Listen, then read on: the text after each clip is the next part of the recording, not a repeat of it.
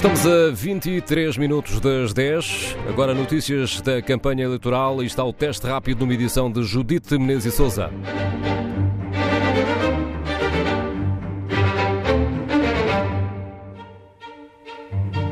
Viva, este é o teste rápido. Em vésperas do regresso ao confinamento, as campanhas voltam à estrada enquanto ainda há gente para contactos reais. O trabalho político fica fora das restrições, mas será mais um desafio à imaginação das máquinas dos candidatos. Bom dia, Paulo Baldaia. Qual é o teste rápido que fazes agora que entramos no quarto dia de uma campanha diferente de todas aquelas que vimos em mais de 40 anos?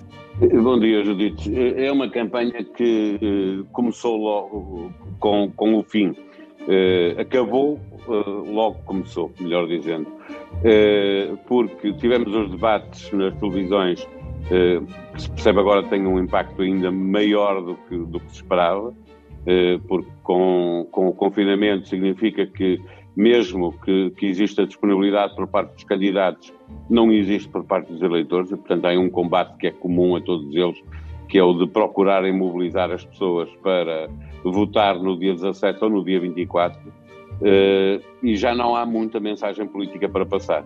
Aquilo que cada um dos candidatos tinha para dizer que os diferenciasse aconteceu num frente a frente uh, que nunca tinha acontecido nestes modos, de todos contra todos, ou uh, candidatos que querem afirmar o seu partido, ou, no caso de Ana Gomes, que é um caso à parte, e de Vitorino Silva, são os dois candidatos que não tem um partido, eh, mas tem um, um projeto pessoal, que é eh, Vitorino Silva, eh, e no caso da Ana Gomes procura afirmar uma ala mais à esquerda do, do Partido Socialista que não quer entregar o terreno todo a António Costa e a quem o António Costa não quer pensar que pode vir a ser o sucessor dele, que é Pedro Nuno Santos, que há aqui, portanto, um, um umas pequenas primárias dentro do Partido Socialista para a sucessão de António Costa. Aliás, hoje, na campanha de Ana Gomes, entra Manuel Alegre, que protagonizou com Mário Soares uma dupla competição interna no PS, noutras presidenciais. Ontem, Ana Gomes recebeu o apoio de Isabel Soares. Não entendo eh, a não existência de uma candidatura do Partido Socialista, sempre fui socialista, pertenço ao Partido Socialista e de facto sempre votei à esquerda e não podia deixar de continuar a votar à esquerda. Paulo Baldaia, apesar destes apoios a Ana Gomes, e vamos ouvir também eh, daqui a pouco o João Ferreira, apesar dessa dispersão, as sondagens têm mostrado de forma consistente um apoio maioritário dos eleitores do PS Marcelo. Eu julgo que sim, que se confirma. A maioria dos eleitores do, do Partido Socialista, temos que nos lembrar que o Partido Socialista é hoje claramente o maior partido português, tem, é, é, claramente aquele que eh, eh, pode eh, eh, desenhar a dimensão de uma vitória para Marcelo Rebelo de Sousa eh, de acordo com, com as pretensões do, de, de, Marcelo, eh, que é o, já não é ter os 70% de Mário Soares, mas é claramente, embora ele não o diga, ficar acima dos 60% é muito importante para Marcelo Rebelo de Sousa e ele só conseguirá isso se tiver uma grande maioria de votos do, do Partido Socialista. Uh, isso não quer dizer que Ana Gomes tenha perdido uh, uh, o seu campeonato, porque o que ela precisa é de ter uma, uma votação expressiva, não é apenas ficar à frente de, de André Ventura, é passar a ser candidata mulher à presidência da República com mais votos, para recordar que esse recorde está no, na, nas mãos de Marisa Matias nas eleições de, de há cinco anos, eh, e isso também só se faz se uma ala eh, do, do, do, Partido Socialista, que é muito parecida com, com muitos eleitores do Bloco de Esquerda e do PCP, pessoas que podem votar em qualquer um destes seus partidos são. Eh, nós estamos a falar de militantes, estamos a falar de eleitores eh, que navegam muito numa área esquerda do PS e que, portanto, pode, já votaram Bloco, já regressaram ao PS, já votaram PCP, de acordo conforme as circunstâncias vão votando sempre à esquerda. E esses são os votos que eh, importam muito para um Partido Socialista que, que é hoje representado por Pedro Nuno Santos, eh, que se um dia tiver novamente que disputar o poder, eh, fará uma, uma coligação à esquerda eh, bem mais afirmativa que esta geringonça que tivemos na, na legislatura anterior.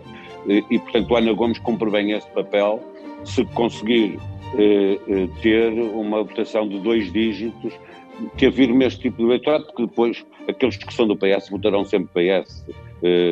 Não são este tipo de eleitores que podem votar na Ana Gomes ou no João Ferreira ou na Marisa Matias. E, portanto, dessa maneira, a Ana Gomes está a conseguir fazer isso mas só no, no, dia 24 é que vamos perceber uh, se tem ou não dimensão o, a aventura dela nestas presidenciais, se tem a dimensão que ela espera e que espera essa ala esquerda do, do Partido Socialista. E que avaliação fazes eh, da campanha de Ana Gomes? Tem conseguido vestir a pele de uma candidata eh, que pudesse eventualmente recuperar votos a Marcelo? Eu julgo que não, que ela anda muito aos zigzags isso é o pior que pode haver para um candidato. Se nós nos lembrarmos o que foi, o que, o que sempre foi Ana Gomes como comentadora televisiva, eh, muito aguerrida, muito assertiva, às vezes até agressiva, eh, e depois quando a vimos nos primeiros debates, toda a gente notou a diferença. Toda a gente percebeu e o eleitorado também percebe. Isso que uma coisa é comentar e outra coisa é o papel de candidato a Presidente da República, é, que tem que estar muito mais próximo do que uma pessoa será se for eleita Presidente da República, eh, e Ana Gomes mudou, e mudou e fez bem. Eh, eh, foi menos agressiva, ganhou os debates todos até chegar a Marcelo Rebelo de Sousa e perdeu de forma muito clara com Marcelo Rebelo de Sousa. E estes primeiros dias de campanha têm mostrado uma Ana Gomes que não digeriu bem essa derrota e, portanto, ela está à procura de polémicas para se afirmar como quem eh, eh, não, eh, eh, não desiste de ganhar um debate que já perdeu. Não, não, aquele debate ela não o ganha porque ele não volta a acontecer. Foi uma dessas revelações do caso de Monte Branco, eh, já aliás exposta na imprensa, que eh, trouxe à luz do dia o facto de o professor Marcelo de Souza ter sido aparentemente o intermediário, por indicações do seu uh, uh, próximo Ricardo Salgado, uh, para ir buscar financiamento à Angola para um jornal em que o professor Marcelo Rebelo de Sousa na altura escrevia. Pode vir a ter razão em, em polémicas que cria à volta de, de Marcelo Rebelo de Sousa, mas claramente não podem andar nos zigue-zagues, das duas uma. Ou esta a Ana Gomes que estamos a ver é mais parecida com a Ana Gomes que faz o comentário televisivo nas notícias. Então não se percebe porque é que nos debates, durante aquele período, que foram debates muito vistos e, portanto, serão marcantes na, na, na cabeça dos eleitores, porque é que ela foi diferente. Se era para ser assim, tinha sido sempre assim. E afirmava-se como, como uma candidata muito aguerrida.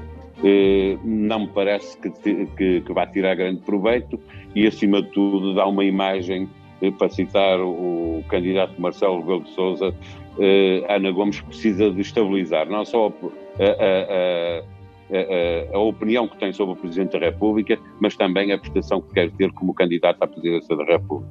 Vejamos agora o fator Ventura nesta campanha. Nos debates, os candidatos da esquerda colocaram como fasquia bater André Ventura, que também já disse ter intenção de ter mais votos do que toda a esquerda junta. O que sair do dia 24 vai dizer se somos ou não a tal liderança da oposição que dizemos ser.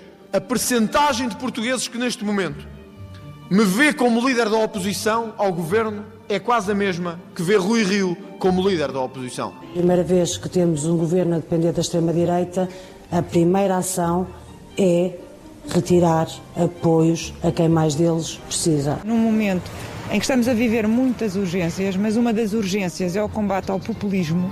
Eh, eu apoio a João Ferreira porque considero verdadeiramente que nessa urgência é o candidato que está em uh, melhor colocado. São ideólogos dos tempos do fascismo que estão por trás dessa é, força. É, é, é, óbvio, nós sabemos como é que começa e também sabemos como é que acaba. Eu julgo que há, eh, eh, desde o início, André Ventura há mais nesta campanha.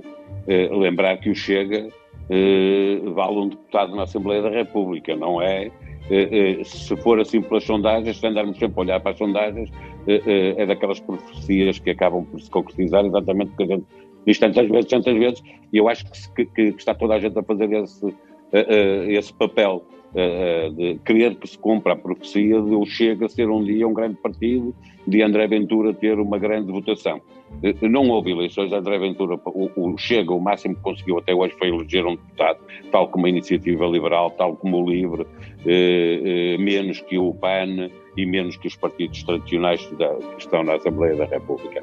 É verdade que, eh, por um lado, a comunicação social adora polémicas e, portanto, dá uma atenção desmedida ao Chega e, e a André Ventura, que não tem nada a ver com, com o peso eleitoral que tem, nada, rigorosamente nada, tem mais a ver com a, a polémica e a meditização que existe, eh, e, portanto, e nós vemos isso, André Ventura, quando olhamos para as audiências das televisões, eh, percebemos que só há uma pessoa a disputar atenções mediáticas eh, comparando com André Ventura, que é o próprio Marcelo Rebelo de Sousa, que era, era ainda é, o, o, político mais popular de Portugal, mas André Ventura já lá está, que para tem no, nos quatro primeiros debates, dois eh, dos mais vistos são de André Ventura e nem sequer lá está o Presidente da República nesse debate, porque obviamente o debate mais visto foi Marcelo André Ventura, mas depois há outros eh, em que André Ventura esteve sem Marcelo e são também dos mais, mais vistos e mais ouvidos.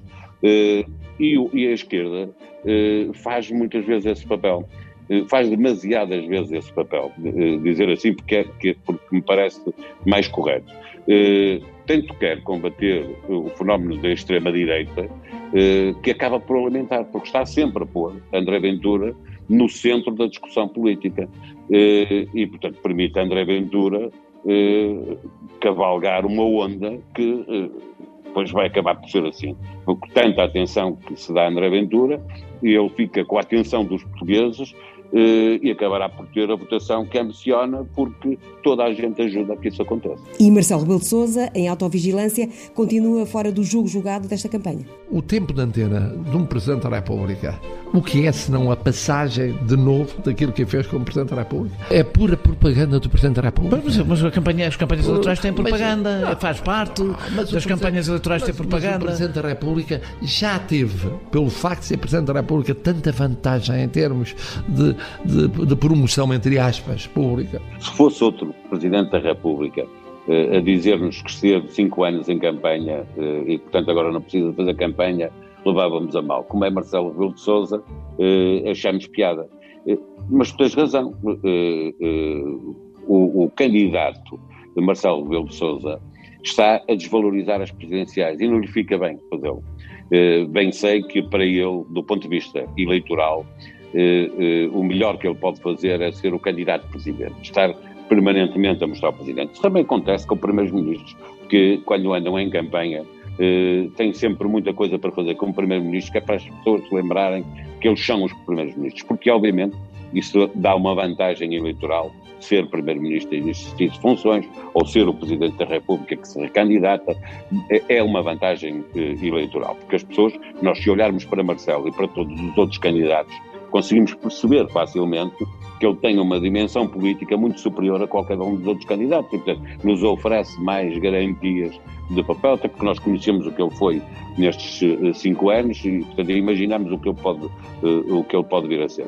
Agora, não, não é perdoável a Marcelo Rebelo de Sousa, que é um político experimentado, a desvalorização que ele está a fazer das presidenciais, tanto mais que ele sabe, como sabemos todos, que se vai bater o recorde de abstenção. Não há dúvida nenhuma sobre isso. O recorde da abstenção vai, eh, eh, vai ser batido. E eh, se Marcelo Rebelo de Sousa não percebeu, tinha a obrigação de perceber, porque é um grande analista político, que o pior que lhe pode acontecer é ser reeleito Presidente da República, seja com 60, com 62, 64, 68, o que for, mas se houver uma grande maioria de portugueses que não foi votar. Isso é o pior que pode acontecer à democracia e é o pior que pode acontecer a quem vai ser Presidente da República durante mais cinco anos. Obrigada, Paulo Baldaia, pelo teste rápido à campanha presidencial que vai andar por aí nesta quinta-feira. Mais logo fixamos as coordenadas no GPS Belém.